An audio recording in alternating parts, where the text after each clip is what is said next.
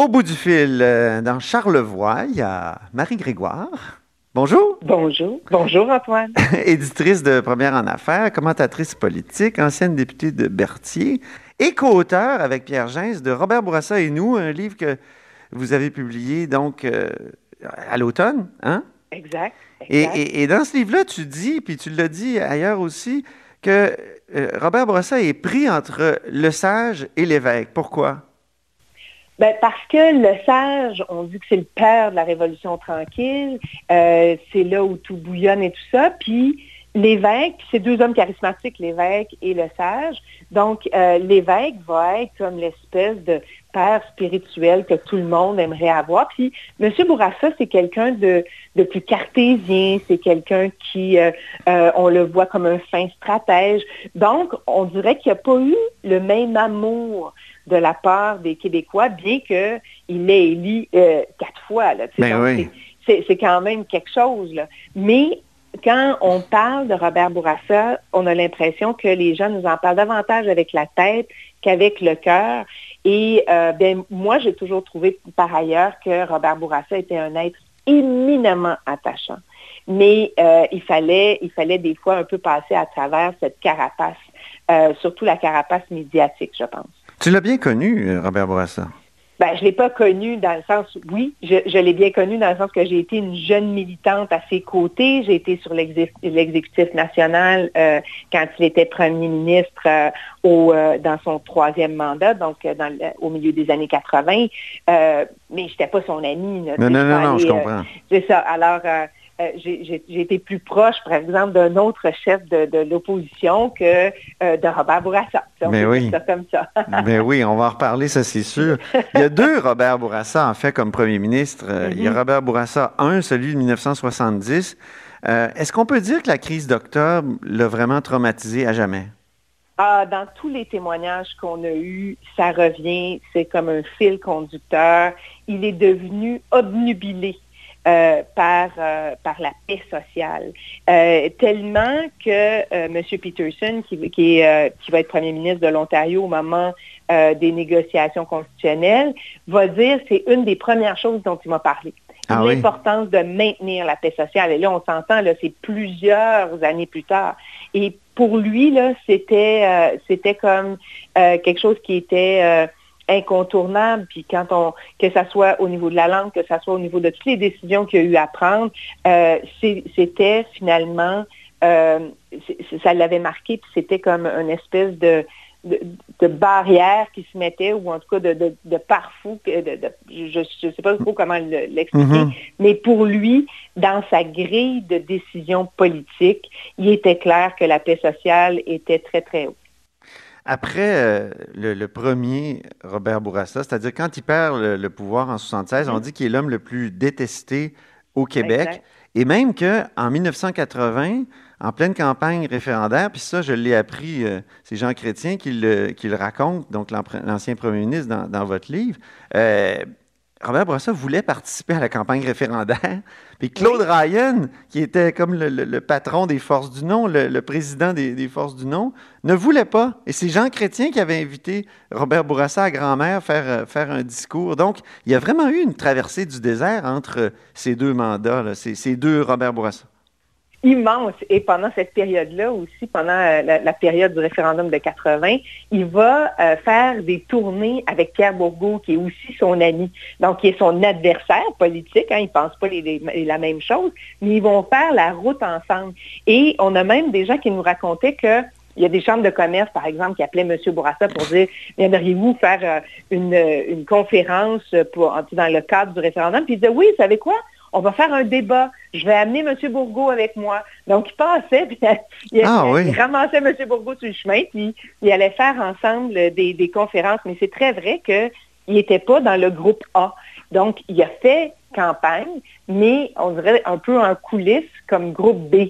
Ça ne l'empêchait pas, ceci dit, de, de, cultiver ses contacts et euh, de s'assurer que peut-être que pour la suite des choses, il serait, euh, il serait mieux positionné parce qu'en faisant un tour comme ça du Québec, ben, il est allé aussi consolider des liens qu'il avait avec différentes personnes. Mm-hmm. Puis évidemment, les années 80, quand il revient comme premier ministre, ça devait être un, gouvernement économique, puis finalement, ça a été un gouvernement pris dans la question constitutionnelle. C'est peu pensable aujourd'hui, alors que la Constitution, c'est presque tabou. Là. Je m'amuse avec ça. Mais Et c'est là, toi, Marie, que tu deviens un peu une actrice de, de, cette... en tout cas, une petite actrice dans cette histoire-là, parce que tu étais libérale, puis Robert Bourassa, euh, donc, euh, refuse, par exemple, le rapport à l'air, ne euh, veut pas vraiment qu'il y ait de référendum sur la souveraineté. Avec le, en rétrospective, quand tu, quand tu regardes cette époque-là, qu'est-ce que tu penses du Robert Bourassa qui a même été traité de tricheur et de naufrageur par. Jean-François Lisée? mais toi, tu étais du côté de ceux qui trouvaient que Robert Bourassa était, d'une certaine façon, un tricheur et un naufrageur. Ben, en fait, pour moi, il représente l'ambivalence des Québécois. Mhm. Hein, après euh, après l'échec du lac Nietzsche, il dit cette phrase-là, justement, quoi qu'on dise, quoi qu'on fasse. Et là, ça allume des flammes, ça. Ça allume des flammes. On a envie de le suivre parce qu'on sait qu'il est responsable, parce qu'on le dit, c'est un homme de tête. Alors on se dit, si lui nous dit quoi qu'on dise, quoi qu'on fasse, oui, on sera, on, va être un interlocuteur qui va parler de un, à, de un à un avec Ottawa. Et là, il entame évidemment la démarche du rapport à l'air, la démarche de Bélanger-Campo, puis on se dit, ça, ça va nous mener quelque part. Mais oui.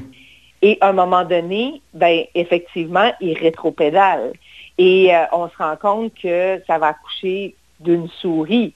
Et, c'est là, je pense, il y a une grande déception parce que lui va un jour me dire dans un corridor qu'il n'avait jamais eu l'intention. Il m'a dit ça, j'étais toute seule avec lui, je n'ai pas de témoin, fait ah, juste ma parole contre la sienne. Mais euh, j'étais à ce moment-là au Conseil permanent de la jeunesse et euh, j'allais avec lui parce que c'est moi qui l'accompagnais. Le, Conseil permanent de la jeunesse, c'est le rôle, euh, c'est son rôle de conseiller le premier ministre. Et donc, il était venu nous visiter, puis c'est moi qui le raccompagnait, puis j'ai dit, pourquoi, pouvez-vous nous dire pourquoi vous n'êtes pas allé jusqu'au bout? On était prêt à vous suivre. Oui. dit, vous savez, là, on ne pouvait pas faire ça. Il c'est comme, les, choses devaient se placer. Oui, mais j'ai dit, vous, vous aviez dit que c'était pratiquement ça la direction à prendre. C'est ça. Mais il dit, non, il fallait envoyer un message, puis le but, c'était de trouver un équilibre là-dedans.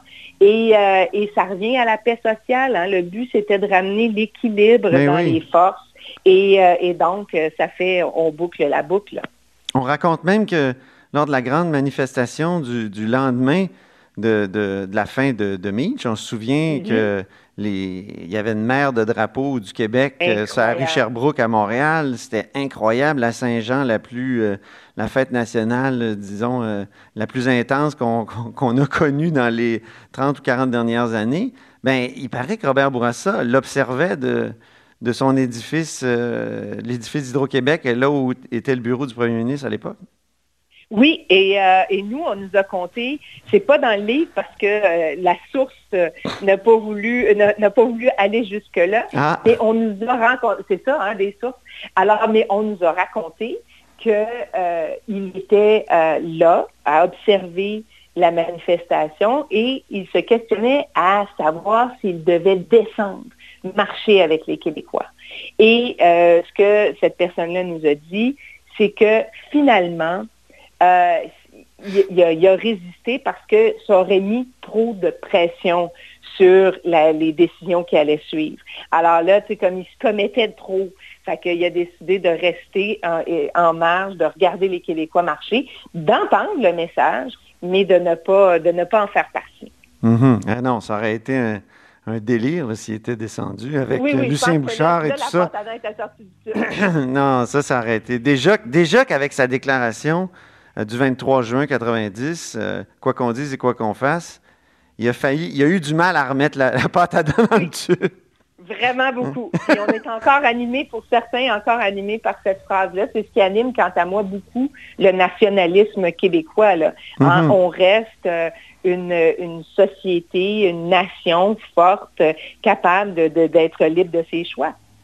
Est-ce qu'il mérite une réhabilitation celle qui semble avoir aujourd'hui, euh, alors que ça a été l'homme le plus détesté du Québec, un premier ministre qui est passé euh, un peu sous le radar. Euh, est-ce qu'il mérite une, réhabilitation aujourd'hui? Ah, Moi, je pense que oui. Oui? je pense que oui. Ben, premièrement, être élu euh, quatre fois, c'est quand même pas rien, mais ça, c'est juste une question de chiffres. Euh, l'héritage de Robert Bourassa est tellement vaste. On pense à la Charte des droits, on pense au français langue officielle, on pense à l'abbé James. Il y a un vaste héritage avec des programmes et c'était, et, ça on en parle peu parce que évidemment, il y a, euh, on, est revenu au fait qu'il était un premier ministre du haut de, de sa tour, mais c'est quelqu'un qui était né dans le quartier Saint-Pierre-Claver à Montréal et il était très soucieux de l'équité. Il était très soucieux de donner une chance à tous, de s'assurer qu'il y ait de l'accès, de s'assurer que l'éducation avait sa juste part dans les, euh, dans les budgets, dans les investissements.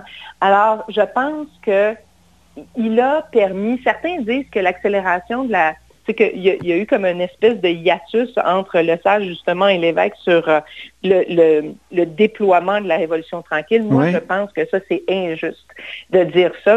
Robert Bourassa a vraiment voulu euh, perpétuer la philosophie. Mais pensons à l'assurance maladie. Ben oui, C'est gigantesque. C'est immense. Alors, il a vraiment voulu perpétuer euh, cette, cette vision de la Révolution tranquille, donner des outils aux hmm. Québécois pour prendre leurs propres décisions. Certains, évidemment, vont dire qu'il n'est pas allé assez loin hein, en matière de nationalisme, entre autres, mais je pense que, euh, je, pense à Émilie Bacon, par exemple, qui disait il, voulait, c'est un, premier ministre économique, il a toujours eu cette trame économique. Il voulait pas, on, on, pensait aux, décisions euh, constitutionnelles, il voulait pas qu'il y ait de grands bouleversements économiques. Il voulait avoir des fondations solides pour que les Québécois puissent euh, être capables de se réaliser. Mm-hmm. Et il y a beaucoup de ce qu'on connaît aujourd'hui euh, qui, qui sont qui, qui tirent leur, leur source dans les deux, dans, les, deux périodes Bourassa.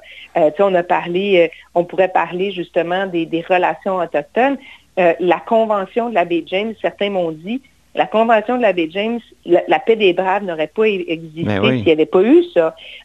on parle des CPE. Certains diront que s'il n'y avait pas eu le plan Bacon, il n'y aurait pas eu, on ne serait pas allé jusque-là. Mais en t'écoutant, je me, je me dis, Marie, est-ce que tu regrettes d'avoir participé à une fronde contre Robert Bourassa, d'une ah! certaine façon, de, de jeune euh, blanc-bec euh, qui... non, non, je suis très à l'aise avec mon choix. je pense que on peut, euh, comment je dirais, on peut apprécier l'œuvre de quelqu'un, et je pense que Robert Bourassa avait une vision pour le Québec, mais on peut aussi se dire qu'à un moment donné, euh, on euh, on n'était plus d'accord avec cette vision-là. Hein. Comme dans un couple, à un moment donné, on peut accepter qu'on a été amoureux dans notre vie, puis un jour décider qu'on va peut-être être amis ou que peut-être qu'on va se voir beaucoup moins souvent, euh, puis ça va être correct comme ça. Ça ne veut pas dire qu'on n'apprécie pas l'héritage ou les choses qu'on a fait ensemble. Et moi, c'est ce que je dis, Robert Bourassa, euh, autant c'est celui qui m'a amené à faire de la politique, parce que moi, mes premiers pas en politique, je les ai faits euh, sous l'arbre Bourassa. Euh, autant c'est celui qui m'a amené à fonder une autre formation politique. Puis c'était pas c'était pas dans la c'était pas dans la comment je sais de dans l'acrimonie. C'était vraiment dans mon, moi c'était un fil conducteur que j'avais puis je, sentais que c'était plus là que, je pouvais continuer de faire les choses, mais j'avais un immense respect pour, euh, pour l'homme. Pour, en terminant, euh, évidemment, notre duel aujourd'hui oppose Robert Bourassa à Pauline Marois, parce qu'il faut bien euh, qu'on fasse notre tournoi. Est-ce que je sais que c'est un peu cruel, c'est ce que tu penses? C'est injuste. C'est injuste. c'est injuste. Mme Marois a une carrière politique exceptionnelle. c'est la première femme première ministre du Québec, c'est quand même pas rien, mais le fait qu'elle ait été dans un gouvernement minoritaire, le fait qu'elle ait été euh, que deux ans ou un peu moins de deux ans au pouvoir fait en sorte que quand on ne peut pas comparer l'héritage des deux. C'est comme impensable. Euh, l'héritage de Robert Bourassa, on en a parlé, c'est l'assurance maladie, c'est la Beijing, c'est tout ça, mais parce qu'il y a eu aussi quatre mandats pour le faire. Euh, pour Mme Marois, c'est des projets inachevé, c'est de moderniser la loi 101, mais on ne se rend pas. Euh, c'est euh, la, volonté aussi de rectifier euh, certains, certains aspects dans les finances publiques, mais on ne se rend pas, on ne s'est pas rendu à, matérialiser une vision. Ce qui reste peut-être, c'est la sortie du nucléaire pour Mme Marois. Et Mme Marois, comme femme politique, c'est beaucoup, beaucoup, beaucoup plus que ça. Mais là, on les compare comme premier ministre. C'est ça. ça devient un peu injuste. Oui, parce qu'elle a tellement occupé le ministère qu'elle a comme été en les accumulant, première ministre assez longtemps, notamment la, ministre des, garderies à 5 comme on disait dans le temps, des CPE. Exactement. Non, je veux dire, si on regarde sa feuille de route comme politicienne, mais si on regarde sa feuille de route comme première ministre pendant les deux années, c'est sûr que ça peut pas, l'héritage, c'est comme les, les accomplissements peuvent pas être équivalents. C'est ça. Ben, merci infiniment, Marie-Grégoire, pour euh, cette conversation très agréable. Puis euh, ça m'a fait grand plaisir de, reprendre euh, nos conversations parce qu'on a eu, on en a eu beaucoup sur d'autres, à d'autres micros. oui. Salut, à bientôt. C'était Marie-Grégoire, éditrice de Première en Affaires, commentatrice politique et ancienne députée de Berthier. Vous êtes à l'écoute de là-haut sur la colline.